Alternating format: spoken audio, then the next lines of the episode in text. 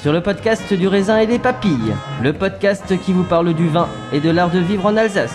Le bon vin, celui que tu bois avec tes copains, celui qui te donne des émotions. Vous aurez aussi nos coups de gueule et nos coups de cœur. Ouh là là. On va faire le trou normand, le calvadis ou les graisses, l'estomac se creuse et il n'y a plus qu'à continuer. Ah bon Voilà, monsieur. Oui. Mais que- comment on boit ça? Du sec. Hum, Attendez. Moi c'est Mika, bienvenue dans cet épisode de raisin et des papilles. Alors, euh, Ludivine Dirler, je viens du sud de l'Alsace, donc euh, vignoble de Guebwiller sur les, des grès, euh, du Buntsandstein, des calcaires de l'Oligocène et euh, des terroirs sédiments volcaniques du, du Carbonifère, donc des gros vacs. hein, voilà. D'accord. Et depuis combien de temps Alors c'est c'est pareil, c'est un domaine familial? Oui, exactement. Donc le domaine s'appelle Dirler Cadet. Donc on a réuni euh, les domaines de nos deux familles en 2000, donc Dirler à Berkholz et Cadet à Guebwiller, donc euh, 18 hectares de vignes euh, sur euh, les, les jolis terroirs de, de. On travaille en biodynamie depuis 25 ans. Biodynamie depuis 25 ans, donc convaincu qu'il fallait changer une mode de culture, une façon de travailler pour justement allier biodiversité, euh, travail du sol, etc. C'est ça? Exactement, ouais. Pour révéler les, les terroirs euh, que l'on travaille. Plus de précision euh, justement pour les différencier euh, et euh, une plus belle harmonie dans, les vins. Et une, une belle réponse, je dirais, au changement climatique. Et comment tu expliques Alors c'est toujours une question que je mais je l'ai jamais posée en fait. Comment tu expliques que l'Alsace a été l'une des pionnières dans le bio, biodiversité, dans cette prise de conscience finalement de euh, travailler les sols? Et on est aussi euh, l'un- l'une des régions les plus fortes en circuit court sur les légumes, sur la viande, etc. Comment tu expliques ça? Si on peut l'expliquer. Oui, oui. Bon, déjà, on est au cœur des trois frontières, donc euh, identité culturelle forte, hein, euh, une ouverture aussi sur, euh, sur le monde. Euh, on aime no- notre terroir, on est bien là où on est, on aime voyager, mais on, on y revient, retour aux sources. Et, et puis on a vraiment envie de, de bien faire, être en lien avec, avec la nature et tous les éléments qui nous entourent.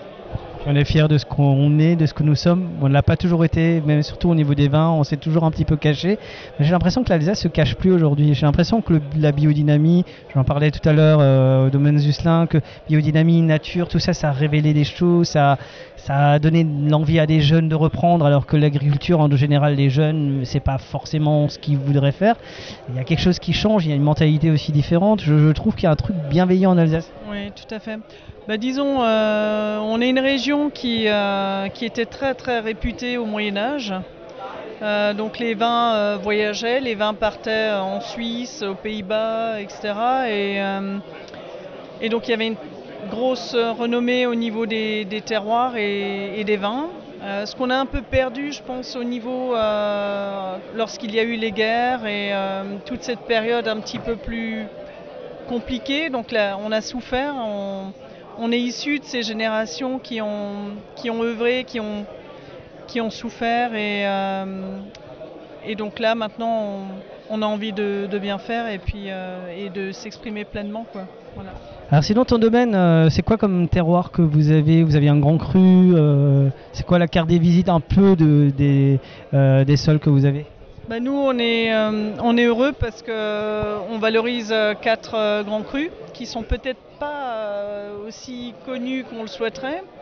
Mais on est la seule commune en Alsace à bénéficier de ces quatre grands crus. En fait, ils auraient pu être au nombre de cinq parce qu'il y a encore sur le Kitterlé, on aurait pu faire deux grands crus sur la partie euh, sédiments volcaniques et sur les sables. Mais bon, voilà, euh, c'est déjà suffisant, je pense. Ouais, donc il y a une grande élégance et une grande finesse sur les, vins de, de nos terroirs. Euh, voilà. Après, euh, le, le Sering dans le contrebas, euh, sur euh, des calcaires de l'Oligocène et des grès. On a donc le Kessler sur les sols un peu plus argileux et gréseux. Et sur le Spiegel qui est un petit peu moins connu, euh, donc des, des marnes produit des vins de, de grande, euh, une grande longévité. Voilà, je cherchais le mot. Un cépage qui n'est pas alsacien que tu voudrais travailler le Pinot de Nice.